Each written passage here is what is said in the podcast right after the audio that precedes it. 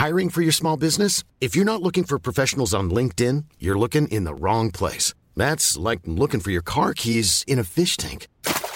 LinkedIn helps you hire professionals you can't find anywhere else, even those who aren't actively searching for a new job but might be open to the perfect role. In a given month, over 70% of LinkedIn users don't even visit other leading job sites. So start looking in the right place. With LinkedIn, you can hire professionals like a professional. Post your free job on linkedin.com slash people today. Bonjour, moi c'est Juliette, j'ai 16 ans et le digital c'est pour moi un formidable moyen de s'engager pour les autres et pour la planète, même si ça peut avoir ses limites. L'ordinateur s'installe chaque jour de plus en plus dans notre vie quotidienne. Et quand vous aurez le dos tourné, vos enfants vont s'en donner à cœur joie. C'est drôlement bien, hein Vous pourrez appeler partout, de n'importe où. Internet, c'est en quelque sorte un centre de documentation à l'échelle de la planète. C'est pas génial ça? Des dépendances comme la drogue, c'est dépendant à ça. avec cet effet de boule de neige, vous entrez dans ce qu'on appelle les bulles cognitives, c'est-à-dire rester entre personnes qui pensent de la même façon. Alors là, mon père, il va pas en revenir. Ils ont entre 7 et 18 ans, le digital, ils sont nés avec. Parfois, ils le subissent, souvent, ils le subliment. Codes sociaux, rapport à l'autre ou à soi, tout est revisité, repensé, questionné. Ils seront les utilisateurs et les concepteurs des réseaux, algorithmes et innovations de demain. Dès aujourd'hui, leurs opinions, leurs doutes et leurs rêves nous éclairent. Tout est question de philosophie, même les codes les plus binaires. À nous de penser et de repenser ces mondes qui nous effraient ou nous fascinent. Parfois les deux. Bienvenue dans Philosophie, le podcast qui donne la parole aux jeunes générations sur leur rapport au digital et qui encourage leurs aînés à ne pas faire la sourde oreille. Animé par Marilyn Perronnet, fondatrice de Digital School, et moi-même, Solène Etienne, cofondatrice de Feuille Blanche.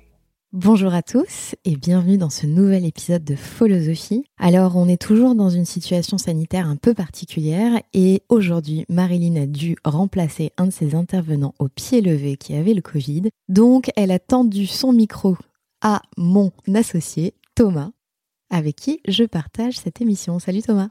Bonjour Solène et bonjour Salut Juliette. Et salut Alors Juliette, on est super content de te recevoir. Ça fait quelques mois qu'on a discuté ensemble Mm. de tes différents engagements et on a très très envie d'en savoir plus. Ah, parfait. Alors Juliette, quand on s'est parlé, tu venais avec euh, plusieurs autres copains-copines Mm. de créer une pétition. Est-ce que tu peux nous raconter? Euh, donc, euh, avec euh, trois amis, euh, Hugo, Oriane et Lola, on a euh, mis en ligne une pétition contre les violences policières suite à l'agression de Michel Zecler euh, le 21 novembre 2020. Le producteur. Ouais, voilà, c'est ça. Alors comment ça s'est passé? On a tous vu les images sur les réseaux sociaux, mais c'est pas ça qui a déclenché le fait qu'on veuille euh, euh, s'engager pour cette cause-là.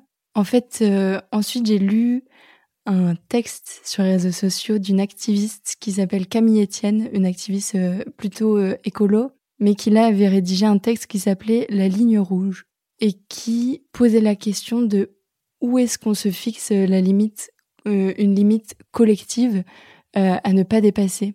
Et euh, ça, ça s'appliquait euh, à la question des violences policières. Où est-ce qu'on s'arrête euh, finalement Où est-ce qu'on se dit on ne cautionne plus ça? Et puis euh, elle comparait avec le, le Covid par exemple, où euh, on avait décidé de pas faire mourir euh, les gens, ce qui est plutôt normal. Et donc euh, on avait cloué tous les avions au sol, euh, on s'était confiné chez nous pour ne pas dépasser cette ligne rouge là qu'on s'était fixée. Et donc finalement, qu'est-ce qu'on se fixe comme ligne rouge concernant les violences policières? Et c'est ça qui m'a réveillée parce que c'était très bien écrit. Et en fait, je l'ai mis dans ma story et euh, j'ai mon amie Lola qui m'a répondu en disant il faut trop qu'on fasse un truc. Et du coup, euh, bah voilà, on a lancé la pétition. C'est pas évident comme sujet à, à traiter. Enfin, c'est assez complexe. Euh, Mm. Effectivement, il y a cette ligne rouge où évidemment on ne peut que être contre euh, les violences. Mm. Et en même temps, c'est pas les bons et les méchants d'un côté ou de l'autre, quelle que soit sa, sa pensée. Ah bah oui, et puis euh, nous, on, on est jeunes, on avait tous pas plus de 17 ans. Et donc en fait, on a appris sur le sujet en, fais- en faisant les pétitions. Et puis aussi, ça a permis euh, des débats euh, au sein de ma famille, il y en a eu beaucoup. oui, j'allais te demander comment on, convainc ses parents de. Alors, euh, mes parents, ils n'étaient pas. En plus, ils n'ont pas vraiment les mêmes opinions politiques que moi. Et donc, c'était très houleux, on va dire. Mais finalement, comme ça, j'ai plus compris. voilà, j'ai pu me confronter à un avis qui était pas le même que le mien et ça m'a permis de d'y comprendre plus sur cette cause. Et tes parents, ils étaient euh, inquiets que tu puisses te positionner sur ce sujet? Euh, Oui, ils étaient inquiets. Et puis surtout, même si nous, on est des jeunes qui ne faisons pas partie d'un parti politique, enfin, on n'est pas... Euh, c'est politique de mettre une pétition en ligne, mais nous, on n'a pas d'orientation politique, on n'est pas militant dans un parti. Et c'est vrai que la question des violences policières, c'est beaucoup repris par la gauche, voire l'extrême gauche. Et donc, euh, c'est de ça que mes parents avaient peur aussi, c'est qu'on soit politisé et catégorisé dans une, dans une case, en fait. Et il y a eu des tentatives de reprise? Euh, Non, par contre, euh, en dessous des, des, Dans les commentaires de notre pétition, on avait beaucoup de gens pro-Mélenchon, tout ça. Voilà. Tu disais, on, on s'est un peu bagarré avec mes parents parce que tu faisais face à une opinion qui n'était pas la même que mmh. la tienne. Et souvent, sur beaucoup de sujets, on a tendance à vouloir écarter euh, ces opinions contraires plutôt que les affronter et de faire euh, grandir euh, mmh. chacun de part et d'autre. Mmh. Est-ce que c'est quelque chose du coup dont finalement après coup tu dis que c'était louable? Bah, c'est sûr que ça nous, ça nous a permis de réfléchir et de se poser parce que c'est sûr que quand on est jeune, on, on, a une idée, on fonce, quoi. Et donc, c'est vrai que parfois, pas avoir une opposition formelle, mais juste une discussion, euh, ouais, ça permet d'avancer. Et eux, ils ont avancé Je sais pas. Il faudrait leur demander. Faut qu'on leur demande. Et alors, euh, ce qu'on disait en introduction, c'est que cette pétition, elle a été possible et elle a pris assez d'ampleur. Est-ce que vous avez récolté combien de signatures? Euh, Plus de 20 000. Plus de 20 000 signatures. Ouais. Parce que vous avez utilisé le digital. Oui, mais c'est pas vraiment nous euh, directement qui l'avons fait parce qu'on a essayé sur Instagram et tout. C'est vrai qu'au début, voilà, quand on lance une pétition, on a zéro signature. Et donc, pour la faire monter, comme on n'est pas connu, bah au début on demande aux amis, tout ça. Moi j'avais fait un post sur mon compte Insta en disant allez signer ma pétition et tout. Mais tu as pas 100, 100K followers. Non, non, non, non, non, c'était juste des amis proches. Et donc finalement, au bout de 200 signatures, on a été repéré par une manager de change.org euh, qui nous a appelé et qui nous a dit votre pétition, elle a du potentiel. J'envoie des mails euh, vendredi. C'était un mardi qu'on a reçu appel. Vendredi, j'envoie les mails euh, et on voit si ça marche. Et du coup, le vendredi, ça a monté en flèche, quoi. Et on se rendait pas vraiment compte. Enfin, moi, je me rends pas vraiment compte de 20 000 signatures, ce que ça représente, quoi. Sur cette notion d'engagement et, du coup de politique, euh, on a beaucoup parlé euh, de, de, ce sujet avec euh, le taux d'abstention record, mmh. où beaucoup de jeunes aussi ne se sont pas déplacés. Alors, tu ne t'es pas déplacé, mais c'est normal. Tu n'es pas encore en âge de voter.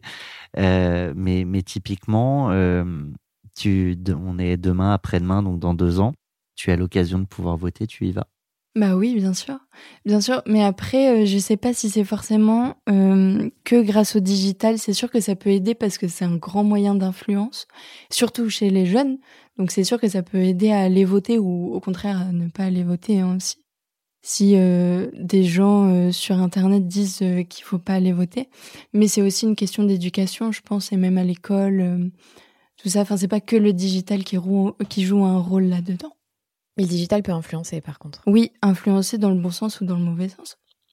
Tout dépend de, tout dépend de où est-ce que, qu'est-ce qu'on voit euh, sur les réseaux sociaux. Je sais que tu as Netflix. Je sais aussi que tu as vu euh, ce superbe documentaire derrière nos écrans de fumée. Mmh. Euh, j'imagine que tu vois la transition vers laquelle je veux aller par rapport à ce que tu nous disais. Euh, oui, oui, oui, euh, des, les bulles cognitives. Oui, donc c'est sûr que hum, les réseaux sociaux, c'est aussi euh, dangereux dans le sens où chaque personne voit une a un filtre en fait avec le monde via les réseaux sociaux puisque les algorithmes nous proposent toujours ce qu'on aime. Donc finalement, euh, moi sur mon Instagram, j'ai que euh, euh, de l'écologie et du féminisme parce que je regarde toujours ça. Et du coup, j'ai l'impression que le monde entier est écolo et féministe, alors qu'en fait, c'est pas vrai du tout. Et ça peut, enfin, moi j'ai peur que plus tard, on est tous, on soit tous enfermés dans nos propres visions et qu'on puisse plus discuter. Et comment on fait justement pour Bah, il faut essayer de de pas de ne pas dépendre que des réseaux sociaux et de mettre aussi en avant les discussions qu'on a entre entre amis dans la famille. voilà, discuter, moi je trouve que c'est essentiel. Tu parles de, deux beaux combats importants, euh, celui du féminisme et celui de l'écologie. Euh, si on reste dans cette réflexion des, bulles cognitives et, souvent aussi de l'émotion euh, poussée à l'extrême, est-ce qu'on n'a pas aussi, à travers ces réseaux sociaux, des, combats qui peuvent être féministes, écologie ou n'importe quel autre combat, qui sont du coup de plus en plus radicales, qui se radicalisent? Est-ce que tu y assistes? Est-ce que tu est-ce que tu as ce sentiment, toi, en, ayant vu euh, mmh. un, docu comme celui-ci, que malgré tout, euh, toi aussi, tu peux être poussé?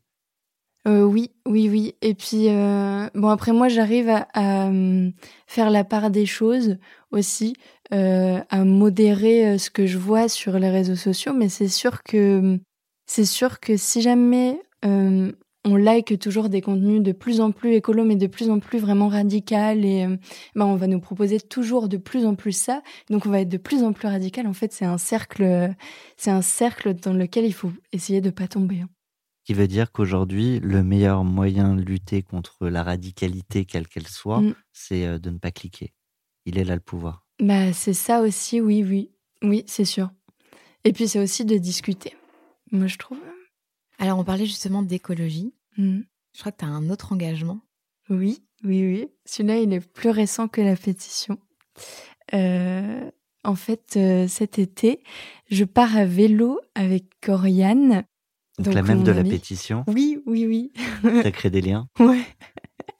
Ouais, j'ai des amis comme ça aussi folles que moi. Euh, mais donc, on part à vélo de Bordeaux à Biarritz euh, pour faire des mini-reportages sur la protection de l'océan, qui est la cause qui me tient le, plus à cœur. Pourquoi? Bah, Parce que j'habite près de la mer. Moi, j'habite à, Boulogne-sur-Mer, petite ville des Hauts-de-France. Et, euh, et donc, la mer, je vis, je vis à côté. Et finalement, c'est l'endroit où je me sens le, le plus moi et le plus chez moi. Et donc, quand on aime euh, quelque chose, on a envie de le protéger. Et c'est pour ça que que ma cause de prédilection, c'est la protection des océans. Pourquoi il faut le protéger? Pourquoi il faut les protéger? Bah, on le voit, enfin moi je le vois déjà euh, sur les plages avec beaucoup de déchets. Euh, je sais quelque chose de visuel, mais on, je connais aussi grâce notamment à Internet, aux réseaux sociaux, aux médias, tout ce qui se passe en dessous de la surface et qui est aussi extrêmement impacté. Oui, oui, voilà, c'est ça. Et donc, euh, je sais par exemple qu'il y a la moitié de la biodiversité marine qui a disparu en 50 ans. Et moi, ça me paraît tellement énorme. Euh, c'est comme si on voyait un aquarium et qu'on on disait bah, la moitié, ça n'existe plus.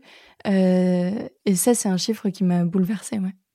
Et du coup, ce que vous allez faire, c'est de la sensibilisation? Oui, et puis c'est aussi de l'apprentissage pour nous. Je pense qu'il y a un double deux faces euh, du projet, c'est que on a envie d'aller voir sur le terrain, de rencontrer des gens, et puis c'est aussi formateur de, de, parler vraiment avec des gens, et puis d'oser aller les voir, d'oser appeler euh, euh, pour dire ah est-ce qu'on pourrait venir cet été vous voir et tout. Donc c'est un apprentissage de tous les instants ce projet, et puis ça va nous faire, ça va faire apprendre aussi aux gens. Donc ouais, c'est de la sensibilisation, mais c'est aussi de l'apprentissage. Il s'appelle comment ce projet? Enquête de vague. Enquête de vague. Et, oui. Et où vous allez euh, diffuser ces documentaires? Ah bah justement sur les réseaux sociaux et sur YouTube. On va essayer d'être le plus accessible possible. Comment tu vas donner de l'écho, le plus d'écho possible à ces contenus? Bah, on essaye euh, déjà moi au niveau local, euh, j'essaye de faire parler de mon projet dans la presse. donc déjà au niveau local, on a déjà eu un article dans la semaine dans le Polonais, tout ça. Et après, c'est vrai qu'on essaye, oui, parce que les réseaux sociaux, quand même, c'est un algorithme qui fait qu'il faut être présent sur les réseaux sociaux pour être visible. Oui, il faut toujours être là. Mm. Et on peut pas poster que de manière euh, sporadique. Oui, voilà, c'est ça. Donc on a, on, on sait ça, mais bon après avec Oriane, on a une vie euh, de lycéenne, euh, on a passé notre bac, donc on n'a pas eu le temps vraiment de se mettre à fond sur les réseaux sociaux. Puis c'est quand même très fatigant de devoir toujours y penser. mais on va essayer de le faire pour avoir encore plus de visibilité. Qui tu vas aller chercher? Tu, Vous savez déjà qui vous allez interroger? Oui, on a déjà des reportages de programmés ou alors on a déjà des contacts. C'est souvent des associations de protection de l'océan, euh, donc on a euh, Surfrider qu'on aimerait beaucoup aller voir, euh, qui nous répondent pas vraiment, mais on va essayer. c'est le moment de leur passer un appel. Et oui, voilà, c'est ça. Après, on a euh, on a des, des associations pour les cétacés parce qu'en côte atlantique il y a beaucoup de dauphins, tout ça. Donc pour l'observation des cétacés, ça s'appelle Itsas Arima par exemple. Et puis on va essayer aussi d'avoir d'autres points de vue parce que les associations, euh, c'est un beau point de vue, mais on n'a pas la vision globale des choses. Donc on aimerait beaucoup interroger un scientifique.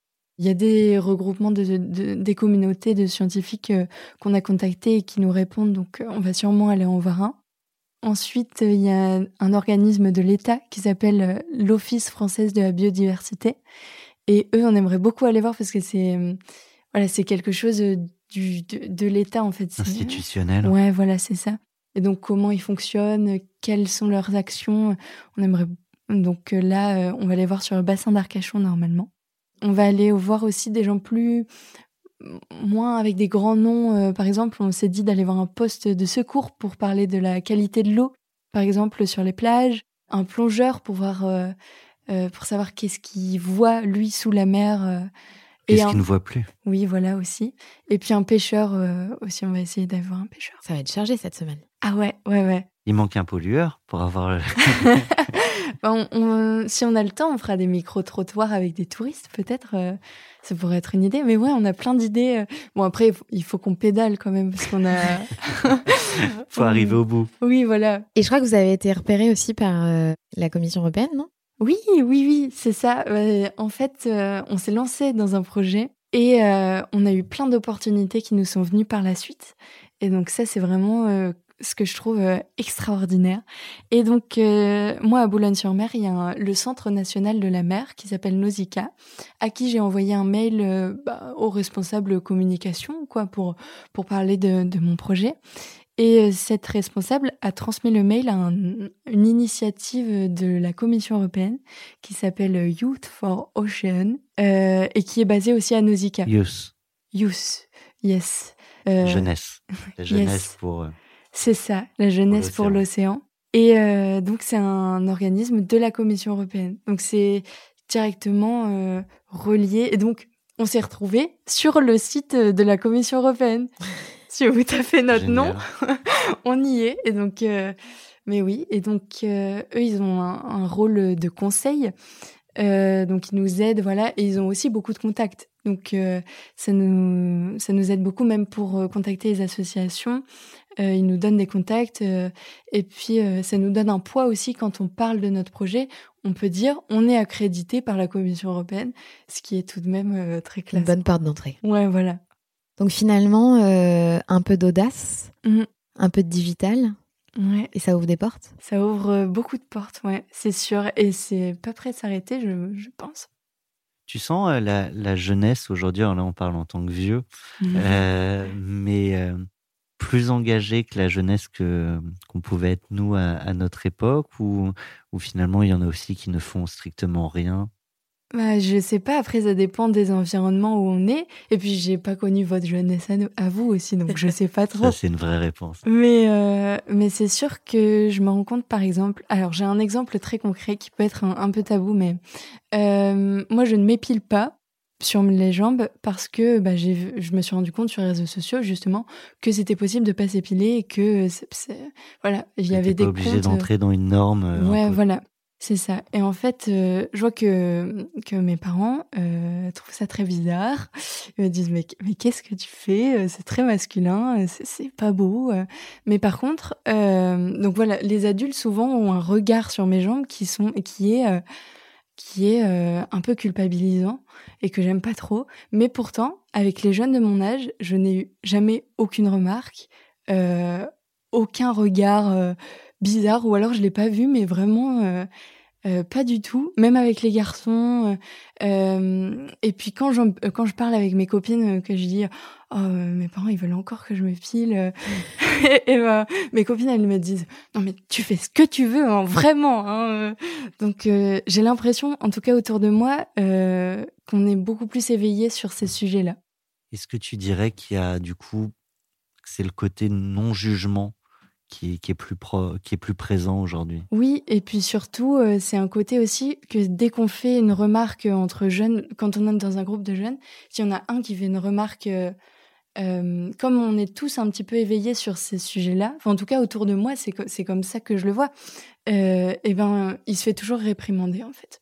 Donc on n'a pas, on on n'est plus vraiment euh, dans l'impunité de dire euh, ce qu'on veut ou de faire des remarques déplacées, puisqu'on est tous un petit peu éveillés sur le sujet.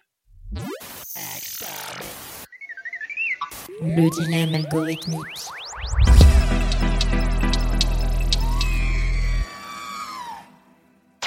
Tu viens de passer euh, une partie de ton bac. Oui.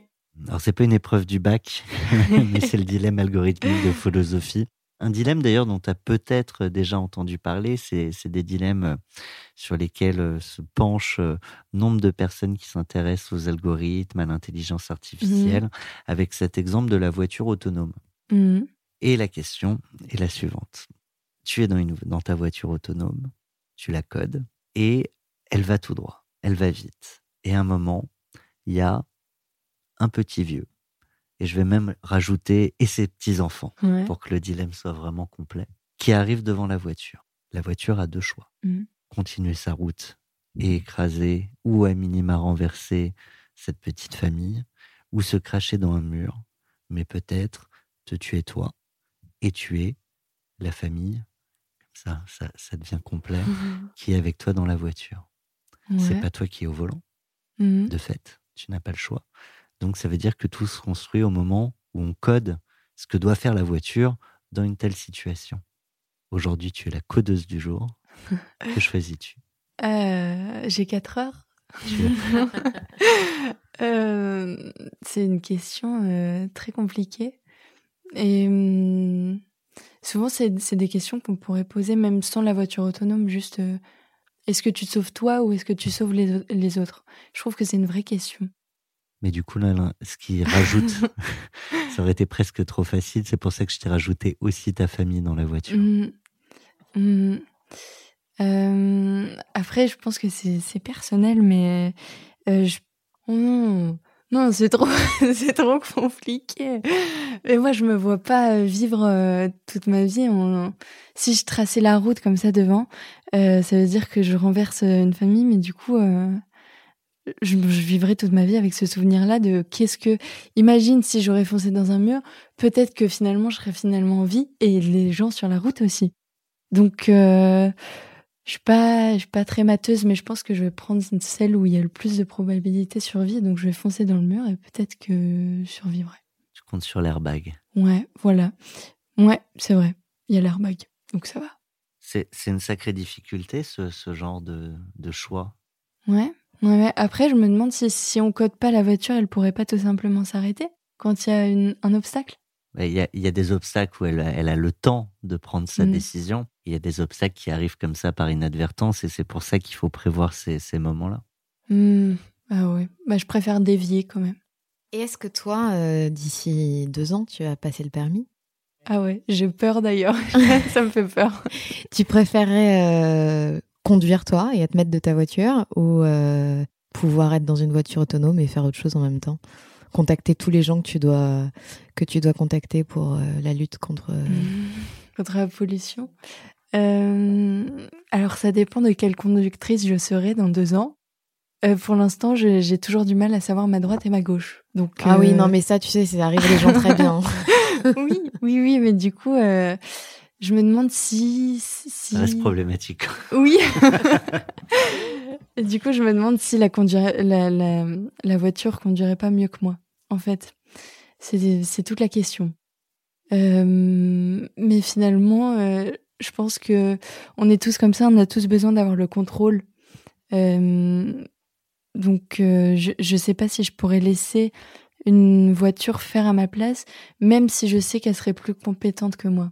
Parce que non, je préfère quand même conduire toute seule.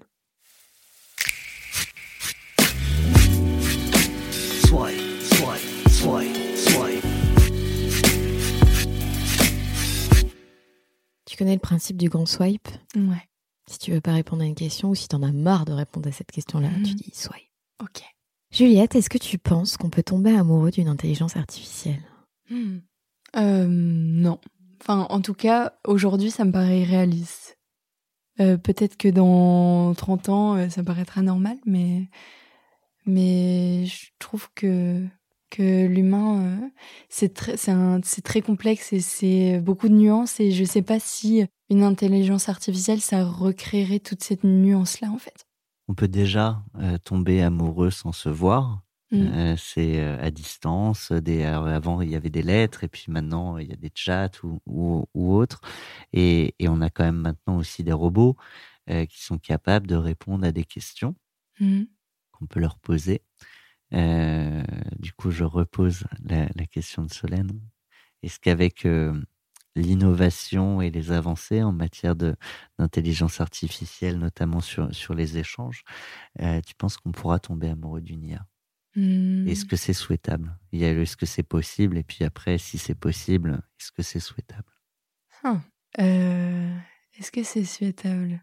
Euh, Je je ne sais pas. Je ne sais pas parce Qu'est-ce que qui te fait hésiter ouais? bah en fait euh, j'ai vraiment enfin l'intelligence artificielle c'est quelque chose qu'on connaît pas aujourd'hui et donc ça me paraît totalement fou en fait. Mais je me dis que peut-être dans le futur peut-être que ça pourrait exister. Et est-ce que c'est souhaitable Euh, ça, dépend. Parce que finalement, même en étant humain, on peut tomber amoureux de quelqu'un euh, qui est pas gentil, qui est toxique. Une- L'intelligence artificielle, est-ce que ça, enlèverait ce côté euh, euh, du danger euh, de l'amour? Je ne sais pas. Du coup, la réflexion, c'est ce ce que ça apporterait vaut mieux que ce que parfois l'amour apporte? Bah peut-être, mais après, euh, si c'est un long fleuve tranquille, je sais pas si c'est préférable non plus. À un moment, on risque de s'ennuyer. Ouais, peut-être aussi. Swipe. Est-ce que filtrer, c'est se tromper? Filtrer, mettre un filtre? Ouais. Se tromper. Euh, bah moi j'ai l'impression que oui. Euh, parce que euh, ça nous donne une fausse image de nous et puis ça donne une fausse image de nous aux autres. Et donc euh, ouais, c'est pas enfin c'est pas c'est pas du vrai quoi. Donc euh, Toi, tu en utilises? Non, non. et, tes, et tes amis? Hum, pas trop. Parfois, c'est des filtres euh, juste pour changer la couleur un petit peu de l'écran. Mais euh, avant, en- au collège, on en utilisait beaucoup. Donc c'est passé de mode? Bah, je sais pas si c'est passé de mode ou c'est parce qu'on grandit et on prend du recul dessus. Mais maintenant, ça me paraît, ça me paraît plus utile en fait. Sur ce sujet, il y a beaucoup de, de jeunes filles qui ne peuvent plus se trouver jolies Mm. euh, sans filtre, Mm.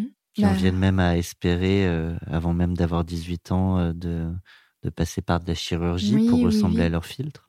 Ouais, j'avais, j'avais entendu ça. Ça, c'est un vrai combat féministe. Bah, c'est sûr que c'est sûr que c'est vrai. C'est sûr que dans la société où on est aujourd'hui, déjà l'apparence c'est important, mais encore plus avec les réseaux sociaux, j'ai l'impression que il faut absolument être parfait tout le temps. Et euh, oui, bien sûr qu'il faut déculpa- déculpabiliser et se dire que bah, on est belle comme on est, quoi. Mais c'est vrai que c'est des messages qui sont véhiculés euh, beaucoup euh, sur les comptes féministes, euh, tout ça. Swipe.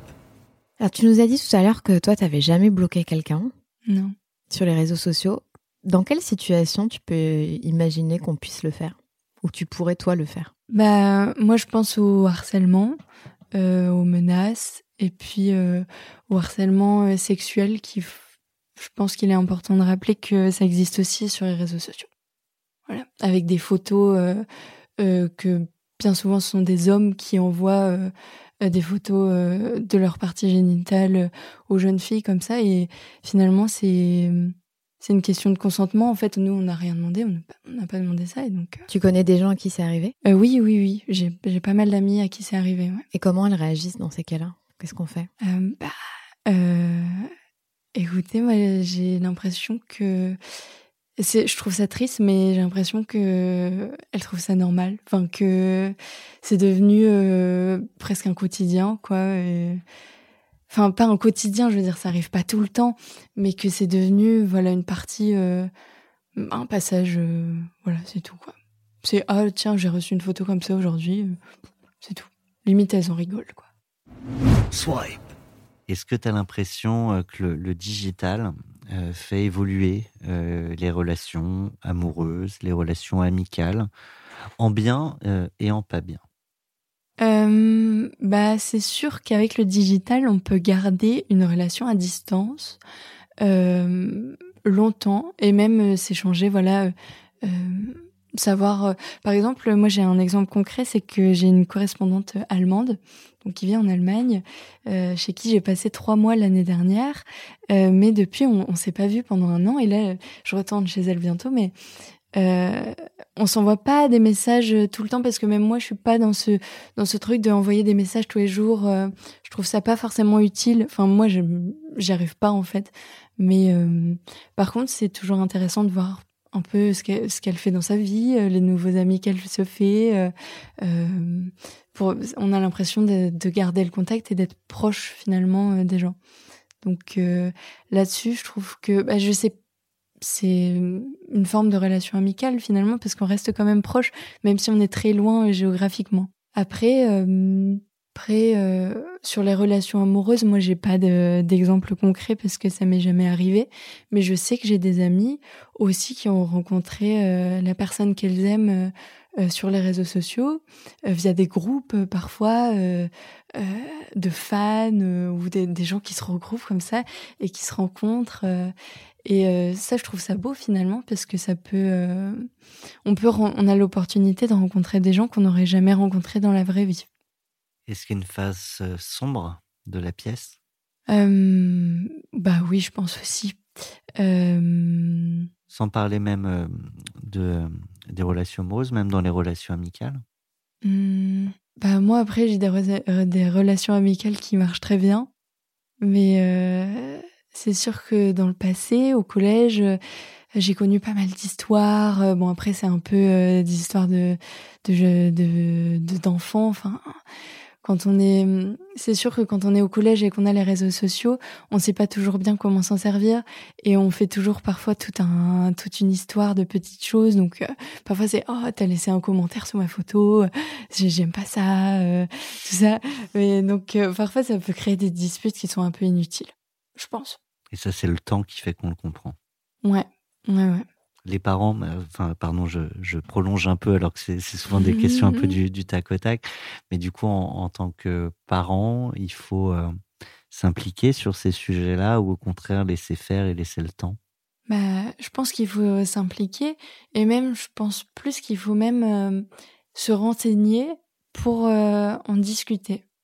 je trouve ça pas forcément cool de laisser euh, découvrir comme ça tout seul parce que euh, c'est quand même des, des, des, milieux, les réseaux sociaux, où tout est fait pour euh, garder notre attention, pour qu'on soit addict. Addict, voilà, c'est ça. Et captif. Oui, voilà. Donc je pense que c'est bien de, de pouvoir en discuter et d'avoir le recul nécessaire. Finalement, il y a plusieurs ados, jeunes, euh, jeunes adultes qu'on a eu à ce micro, qui nous disaient avoir eu des cours à l'école, euh, mhm. notamment sur l'utilisation des réseaux sociaux et la prévention sur le harcèlement. Mais il faudrait aussi des cours pour les parents, d'après ce que tu dis. Oui, oui, oui. Et puis je pense même que les parents, ils devraient se renseigner par eux-mêmes, euh, par des documentaires. derrière nos écrans de fumée, c'est quand même un très un documentaire très bien fait et très instructif. Et je pense que oui c'est sûr que nos parents ils ont pas grandi avec les réseaux sociaux. Et donc euh, au lieu de, de se dire euh, ah c'est mal euh, c'est pas bien. Moi j'ai pas eu Instagram avant la troisième parce que mon père il voulait absolument pas que je l'ai. Et en fait j'aurais trouvé préférable qu'il se renseigne dessus plus. Parce que ce qu'on se connaît ce qu'on connaît pas ça nous fait peur c'est normal. Mais je pense qu'il faut explorer quand même et tu regardais Instagram euh, sur le téléphone de tes copines? Non, bah non, j'avais pas Instagram, c'est tout. Je me sentais un peu déconnectée, mais j'avais pas, c'est tout. Swipe. Alors justement, à ton avis, qu'est-ce qui agace le plus les adultes sur les réseaux sociaux? Et qu'est-ce que en fait les parents ils ont pas compris? Euh, tout et rien. Euh, je pense que ce qui agace les parents, c'est qu'aussi qu'ils se sentent un petit peu en dehors de ça. Du coup, ils jugent facilement euh, les pratiques qu'on a, euh, tout parce qu'ils connaissent pas déjà.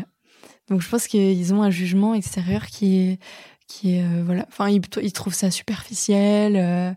ils trouvent que ça nous éloigne de la vraie vie, ce qui, ce qui est vrai dans une certaine mesure, mais je pense qu'ils n'ont pas compris qu'il y a des gens bien sur les réseaux sociaux, quand même.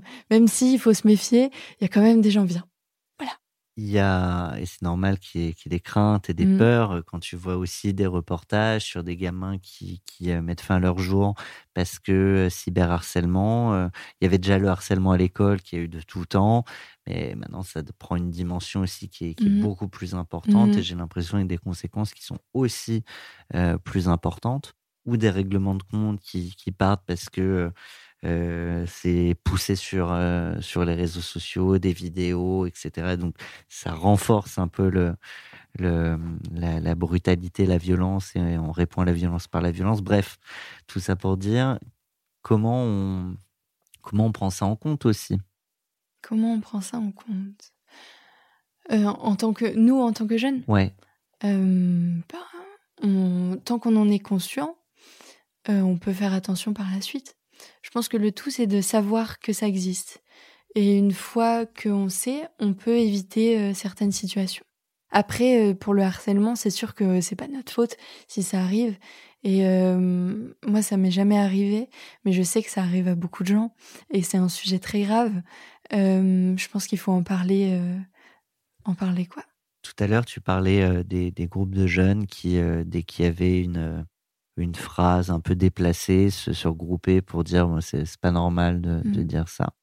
Est-ce qu'il y a, y a la même chose aujourd'hui pour, euh, euh, pour un gamin qui est harcelé et, tout un collectif qui, qui, qui qui sont pas forcément les, les leaders mmh. d'opinion euh, de l'école, mais qui, qui, vont dire non, mais ça, c'est plus possible.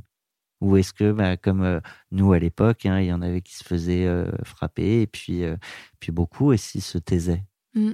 Bah ça, c'est une bonne question parce que c'est vrai que j'ai l'impression que sur les réseaux sociaux, tout est exacerbé en fait. Et donc la violence l'est aussi. Et mmh, j'ai l'impression que sur les réseaux sociaux, euh, quand c'est les gens violents qui s'expriment, euh, ils peuvent le faire euh, presque en toute impunité un petit peu, puisque il y a personne pour les contrer vraiment. Et j'ai l'impression aussi que dans ces cas-là, euh, les gens plus gentils euh, sont moins entendus. Parce que finalement, la violence, ça, ça se voit plus. Swipe. Un swipe, mais avec une transition toute trouvée. Euh, la question de l'anonymat est beaucoup mm. débattue en ce moment. T'en penses quoi? Hein. je, je... Il y a du pour et du contre hein, encore. Oui, oui, oui, c'est toujours, des questions nuancées. Mais j'aime bien. Mais je sais, je sais que si jamais euh, on dénonce une personne sur les réseaux sociaux, la police peut la retrouver, euh, même avec son pseudo. Enfin, j'ai entendu ça, je sais. Je pense que c'est vrai. C'est vrai, mais sur tous les signalements, il y a très peu de. Ah oui. En fait, ma, ma question, je vais, je vais la pousser. Euh, est-ce que si les gens communiquaient en leur nom, mmh. tu penses qu'il y aurait moins de violence? Euh, oui, je pense qu'il y aurait moins de violence, mais il y aurait aussi moins de gens qui oseront s'exprimer. Parce qu'il y a beaucoup de gens timides, euh, même moi hein, au début. Euh, C'est quoi ton blaze ton pseudo, je sais pas comment on dit aujourd'hui, je suis ah, vieux. Ah, moi, je m'appelle, je m'appelle Juliette avec mes initiales pour mon nom de famille. Mais donc, oui, moi, je suis, enfin, j'ai pas de pseudo, mais, mais c'est sûr qu'il y a des gens timides qui savent même des contes. Euh, je pense à des poètes, par exemple, qui s'expriment sur les réseaux sociaux.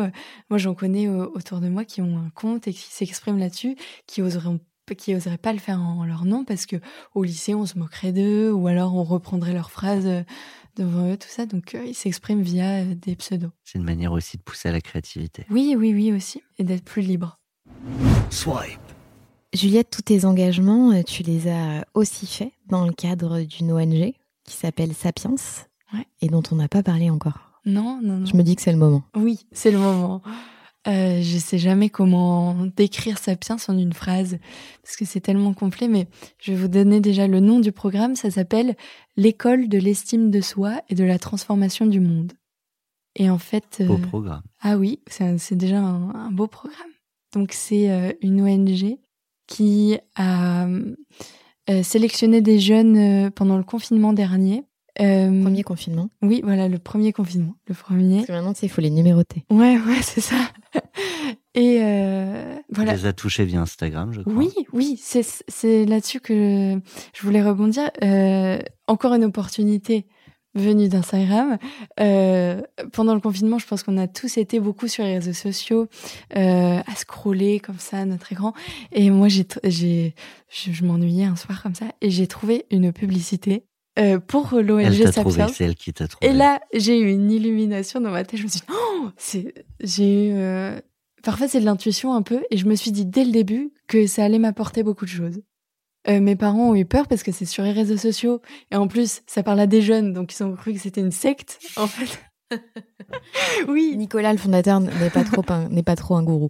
non, non, non. Ils s'en, ils s'en sont rendus compte par la suite parce que, euh, donc avant de, de s'engager là-dedans, on a eu des visios, euh, on a pu rencontrer, euh, donc du coup Nicolas, euh, le fondateur de Sapiens. Euh, et puis finalement. Et l'équipe pédagogique aussi. Oui, voilà, voilà. Et puis finalement, on a été réunis 14 jeunes qui ont tous une volonté de s'engager pour quelque chose. Pendant, donc là, on va être réunis pendant quatre semaines euh, euh, sur une année. Ça s'étale sur une année. Et donc, c'est des semaines de stage. J'en ai déjà fait deux. Et là, cet après-midi, je retourne pour une troisième. et dans ces semaines, on apprend on apprend tellement de choses. Il y a autant une partie gestion des émotions, euh, et bien-être euh, pour soi, donc pour le corps.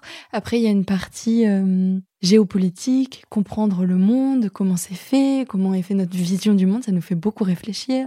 Une partie sur savoir gagner en estime de soi et savoir parler en public. moi, j'ai fait beaucoup de progrès là-dessus. ça fait, du coup, c'était juillet dernier la première semaine. Ça fait un an et j'ai beaucoup progressé. Et donc oui, et ça nous aide aussi, ça nous apporte un soutien dans les projets qu'on va euh, mener. Et vous avez des experts aussi qui viennent vous rendre visite. Oui, des experts. Bah oui, d'ailleurs euh, là, la semaine qui vient, on va rencontrer, on va avoir la chance de rencontrer Yann Arthus Bertrand, qui est un grand documentariste et qui nous accorde une heure de son temps juste pour nous. Ce qui Il va pouvoir te donner quelques tuyaux pour l'enquête de vague. Et ouais, ouais, ouais. Et puis aussi, il y a une la directrice de change.org euh, qui va venir nous voir parce qu'en fait la pétition on l'a fait donc euh, mes amis avec qui je l'ai fait c'est des amis de Sapiens. Et donc euh, Nicolas qui a beaucoup d'audace il est il a il est resté en contact avec la manageuse de change.org et de fil en aiguille il a réussi à contacter la directrice française de change.org du coup elle vient nous voir aussi. Donc ouais ça amène plein d'opportunités c'est fou parce que ça vient d'Instagram quoi. Juste un post et d'ailleurs, euh, j'invite aussi nos auditeurs à réécouter les podcasts de Alia et Abdallah qui font aussi partie de cette ONG. Oui, voilà.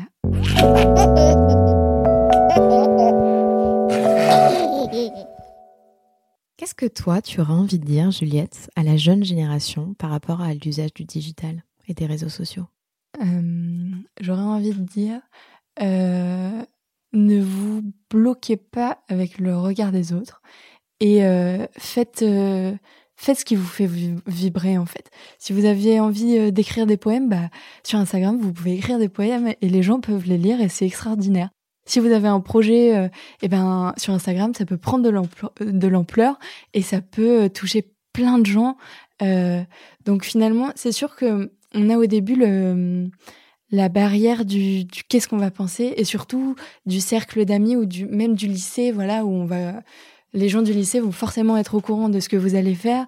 Et voilà, vont en parler, peut-être se moquer de vous, mais euh, c'est tellement une belle opportunité et ça peut amener tellement de choses que faites, euh, faites ce que vous avez envie de faire en fait.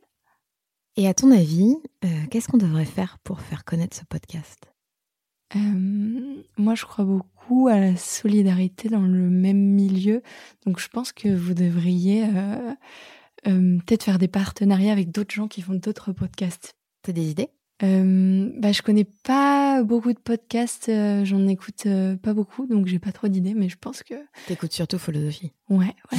Philosophie. Et j'écoute aussi Nouvel Oeil, qui est un beau podcast. Carrément. Mm.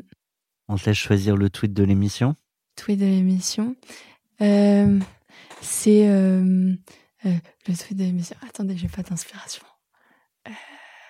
C'est trouver les opportunités. Eh ben Juliette, merci beaucoup pour euh, cet échange. Tu termines la première saison de Philosophie. Oh, c'est vrai? Ouais. On voulait finir en beauté. On avait commencé cette saison avec une Juliette. On termine cette saison avec une autre Juliette. En tout cas, je souhaite à tous nos éditeurs un très bel été. Et n'oubliez pas d'écouter les 13 épisodes de cette première saison de Philosophie. Et si vous avez aimé, n'hésitez pas à partager, à liker et à nous donner les 5 étoiles qui nous permettent de gagner la guerre des algorithmes. On se donne rendez-vous à la rentrée avec Marilyn et Thomas. Si Marilyn veut bien. Salut Juliette. Salut.